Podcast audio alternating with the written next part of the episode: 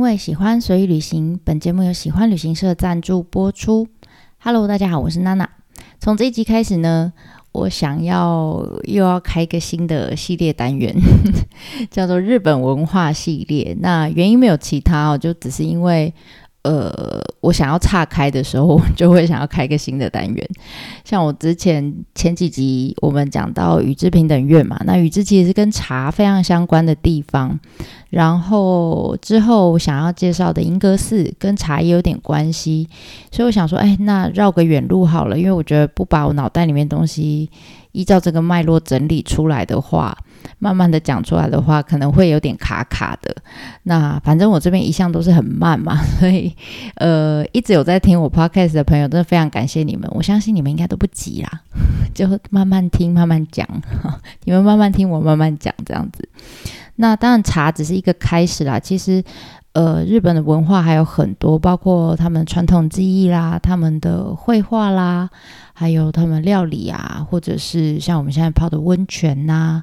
呃，和服啊，等等，这其实都跟他们文化文化的层面其实蛮广的，所以以后有机会想到什么跟文化相关的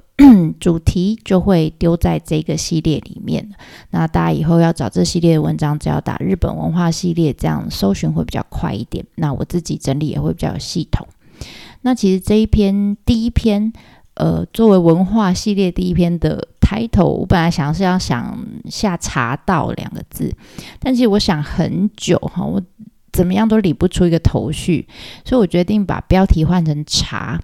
因为我觉得跟日本呃茶有相关的一些关键字还蛮多的哈，会比茶道还要多哈。那我换了呃，把主题换掉之后，我就发现，哎，我脑袋里面本来勾成一团的浆糊，慢慢有了一些呃思绪。因为跟茶有关的每一项元素，其实每个元素之间也有呃都有关联，所以我常常自己一开始在想的时候，就会想想，就想到别的去就岔开了。那我现在把主题定成茶之后，我的思绪会比较清楚一些。那也想要用这样子的呃脉络来跟大家做分享。那当然，呃，从这一集开始，可能会有几集，我们会跟大家分享跟日本的茶相关的东西。那比较大家有直觉想到的，大概就是呃，茶有一些哪些类型啦，然后茶具，好，包括放茶叶的、茶粉的，还有泡茶跟喝茶过程中会用到茶具啦，或者是呃茶人啊。我觉得在所有的文化形成的过程中，一定是跟人有关系，所以在呃，我们在讲到茶道，整个最后当然一定会讲到茶道。那那在茶道的形成过程里面，一定会去谈到跟茶相关的一些人。好，那这一块应该，因为我一直对人比较有兴趣哈，所以应该人的故事会是呃接下来几篇的一个主轴。然后还有跟茶有关的，还有茶室，好品茶品茶的空间。那这个也是影响他们建筑形式蛮大的一块。所以这个我们也会分享。那最后当然就是茶道哈，茶道大家就每次都讲茶道茶道，但其实它的内涵是蛮容易被大家忽略的。但我觉得茶道是影响现代呃日本人整个性格，算是影响最深的一个精神的精神的元素。所以最后也会呃聊到这一块哈。那所以希望可以跟大家做这些分享。那一开始，一开始，当然，呃，我会想要照着呃时间的，就是日本整个历史发展时间轴去做呃一个嗯，算是怎么讲一个主轴，然后呢穿插不同的茶人跟茶相关的人，然后来做整个呃解说，做一个架构这样子。那第一个开始，最开始，但我们还是要回转到。时代最早的时候，就是我们之前前几集有聊到过，呃，有呃，他们有派人，就是日本人有派遣，我们叫遣唐使或者遣隋使，呃，派去那个中国那边，然后把那边的一些技术啦、一些文化全部学回来。那当时派了两个，呃，算是宗教的一个和尚啊。呃，分别叫做醉城跟空海。那如果你有兴趣的话，可以回去听。我记得应该是五十几集的话，几集，五十几集，我们在讲佛教传入的时候，其实有讲到这两位。那这两位大师呢，分别把呃回来把佛教带回来之后呢，就创了天台宗跟真言宗两个门派，这样。那他们其实前后相隔了一年才回到日本，而且都很有默契。他们不止把佛教带回来，他们也很有默契的把中国的茶都带回来了。那那个时候他们带回来的茶其实是唐朝的人喝的茶，他们那时候喝的茶叫团茶，就是做成一大碗这样，很像大补丸这样。那他们要喝的时候，当然就会把它用呃刮下来，然后会把它磨粉磨碎，磨磨成粉，然后加上。胡椒，我现在有点难想象，加上胡椒啦、姜啦、葱啊、盐巴等等一起，可能拉在粥里面一起用吧。哈，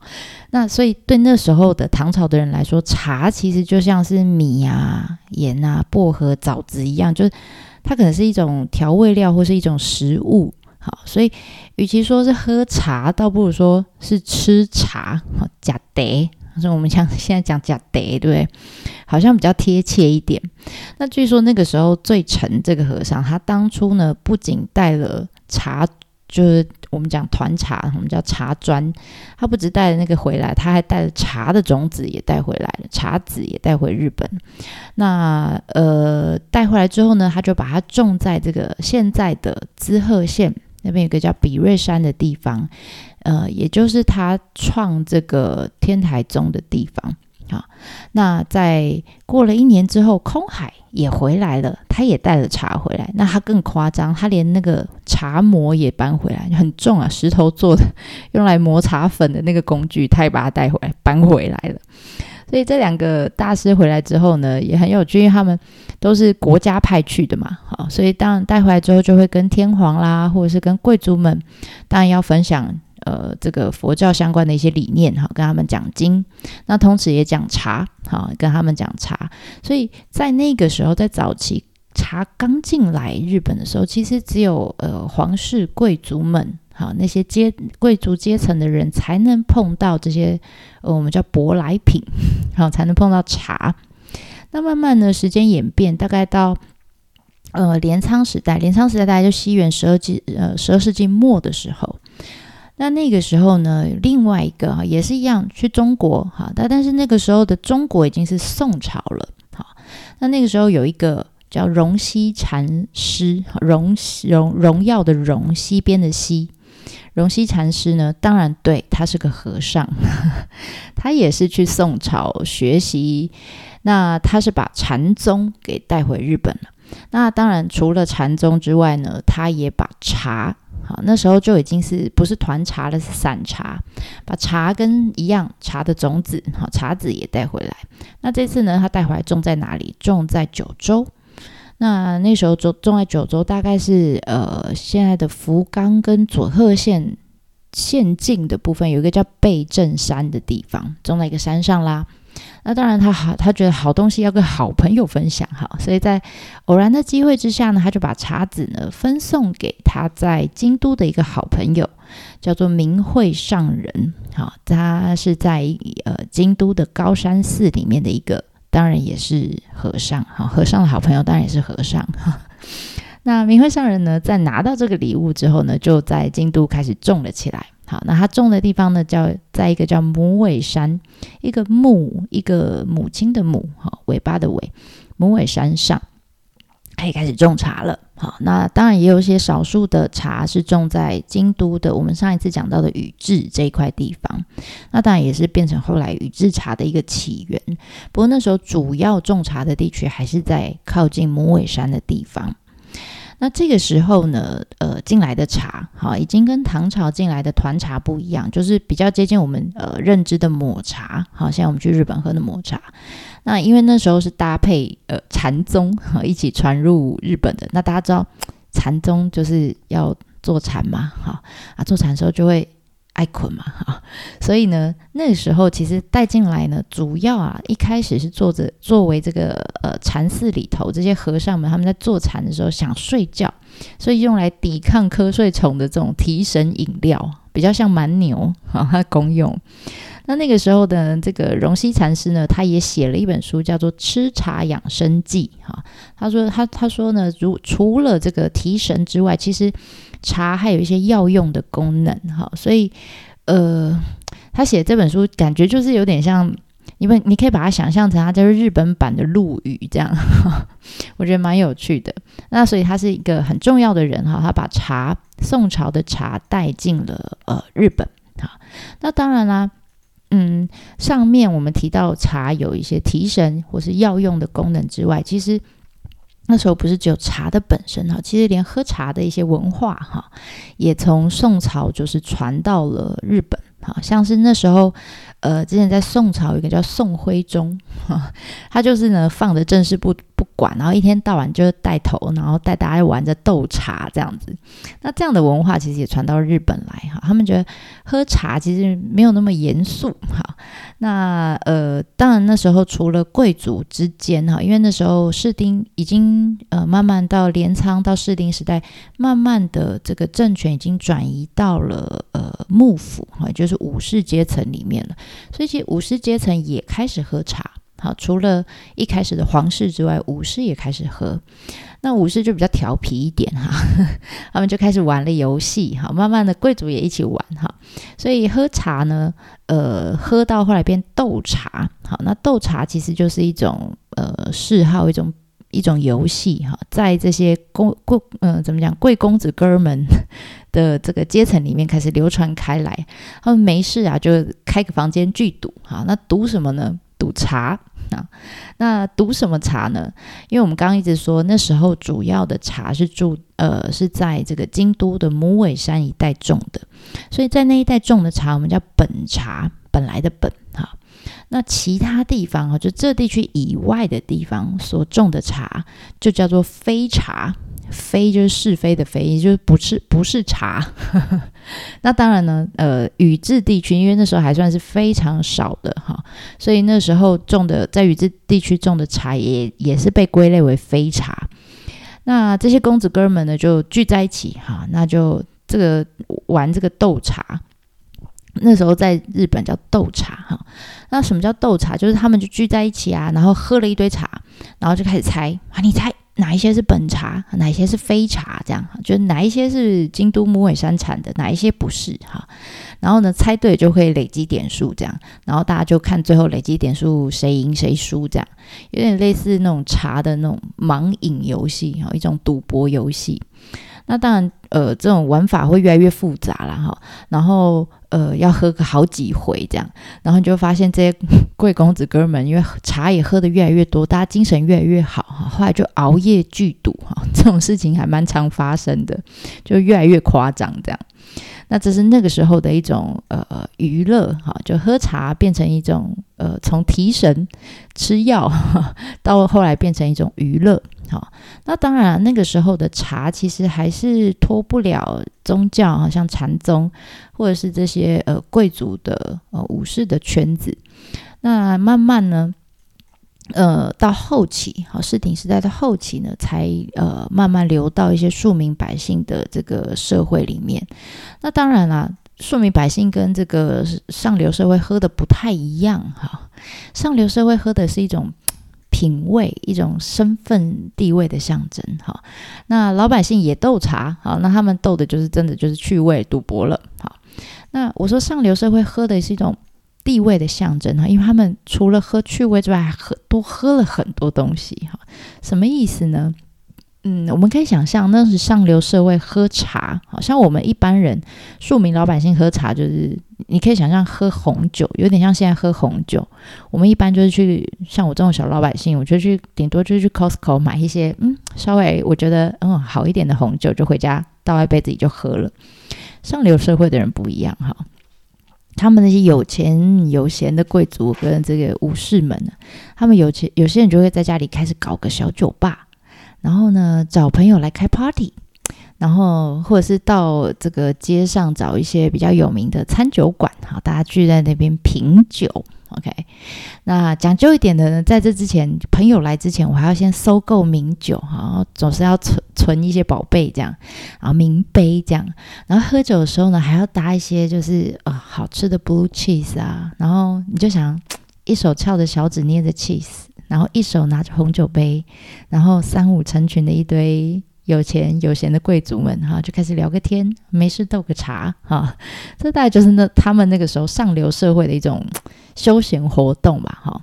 那因为那个时候流行的一些茶具啦、茶碗呐，几乎都是从中国或者是朝鲜那边进来的，也是舶来品哈。那当然那时候统一哈，他们都称为是唐物，唐朝的唐就是从中国来的啦。譬如说，从呃，像他们那时候有一些禅宗的留学生，从中国浙江的天目山带回来的茶碗，就叫天目茶碗。那还有呢，他们很好玩，他们从这个原本韩国人他们日常生活使用的一些。呃，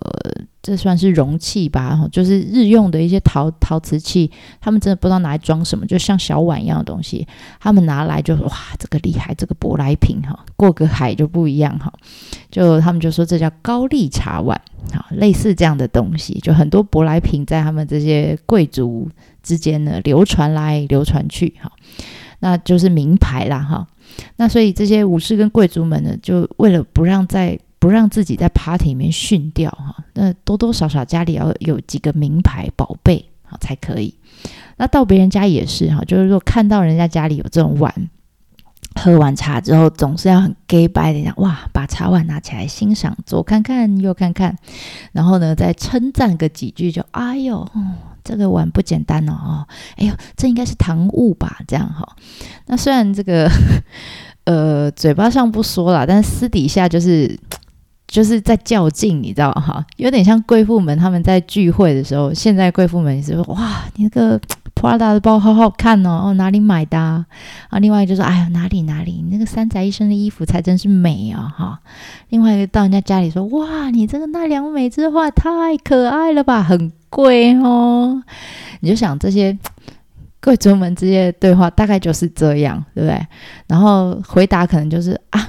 没有啦，你。你不要，你不要看它哈，这个茶碗看起来像旧旧的，它那个哦，好像听说是什么一百年前，呃，唐朝的皇帝的嫂子的阿姨使用过呢哈。另外就是啊，没有了，没有了啊，这个茶仙哈，就是刷刷茶的那个，我们叫茶仙。说这茶仙呐是啊，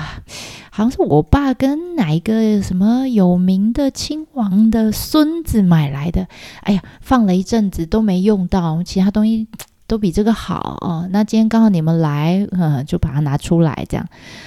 唉，总之就是这样，高来高去，高来高去。那除了茶具啦、道具之外，家里这个酒窖的墙上可能 还会挂一个什么欧洲进口的名画了哈。就那个时候，在茶室里面，我们叫书，就是书道啊，一些挂轴哈，上面有一些名师写的字，这样，或者是啊，哪些什么有名的精油师帮我调的熏香啦，哎，他们会点香嘛，啊，香道，或者是啊，这个是哪个呃国家进口的绝版红酒杯，那就是刚刚讲的茶碗了哈，反正呢，你就想。他们每一个人家里都有这么多的宝贝，好，那平常客人没有来的时候，客人来的时候当然就要拿出来炫耀一下。那客人没来的时候，你总不好就是啊用完就丢到烘碗机里面烘一烘啊，随手放在那个那个什么储物柜里面嘛，把它挡起来，不可能嘛，对不对？啊，名画你也不可能说有人来才把它打开，啊没来的时候把它卷起来随手放，就不可能啊，这样就不能炫耀了，对不对？所以呢，呃，这些贵族们呢，当然就是要帮他们准备一个好好的，呃，一个很漂亮的空间来做存放也好，来做展示也好，哈，那用来让人家来朋友来的时候可以觉得，哇，你这个人真有 sense，哈。那这样子的空间呢，呃，就在这个时代哈背景下面被创造出来，这种空间我们叫书院造，哈，造造型的造。那这样子的书院造的空间呢，其实就是我们后面要讲的茶室。我们现在看到的茶室的前身，好，那时候还没有茶室，好，那时候只有书院造。好了，那书院造发明这样子的空间的人，哈，到底是谁呢？其实不是别人，竟然是将军。他是士鼎幕府呢，大概中间的时候第八代的一个将军，叫足利义政哈。他是一个非常爱耍废的将军哈，因为那个年代是这样，不管你是呃将军也好，或者是你是这个呃天皇也好哈，管你是什么，反正你地位都很低。为什么呢？因为在那个年代，其实全国呢，呃，所有的地方都有一个帮派老大，然后所有的帮派老大打成一团啊！你可以想象那个年代就是乱成一团。那这些头头们都不管事啊，天皇也不管事，将军也不管事哈。那 为什么不管事呢？因为据说啊，这个将军呢，呃，足利义政哈，他对政治一点兴趣都没有。然后他想办法，就是啊，两边都讨好，两边都摸摸头哈。这个这个帮派老大来跟他要一些钱，他就给他钱啊；来跟他讲一些什么，他就好好好。然后呢，天皇来跟他讲些什么，他也好好好。那好完之后呢，他就回去，他躲在他自己的小房间里面追剧，他也不管了哈。他兴趣是什么？他就是每天在家里。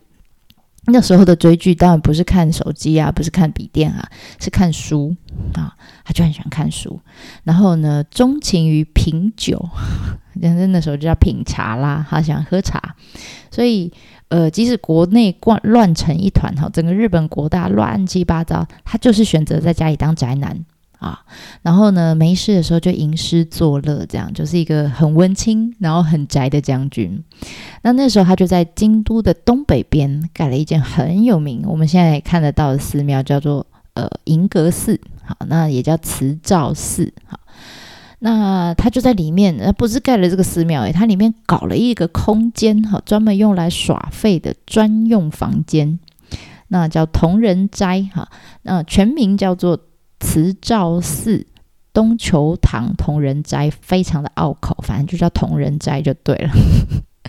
那里面的设计，当然就你知道，他这么废，他只是为了。把全心全意都用在设计这个空间上啊！他想到哦，他要追剧啊，所以他这个需要一个书桌，可以放笔电，对不对？放书啦哈。然后呢，没事的时候喜欢看看窗外的风景发呆，所以挖了一个窗户啊，然后上面呢就书桌就合在这个窗户前面这样。然后再来呢，可以在地上，为了可以在地上尽情的打滚，然后朋友来的时候呢，可以就是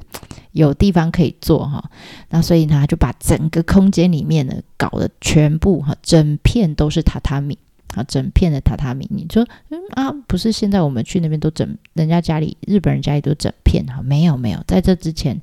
没有整片的啊，都是一小块一小块这样而已。那他为了可以打滚哈，所以他搞了一整面的榻榻米的空间。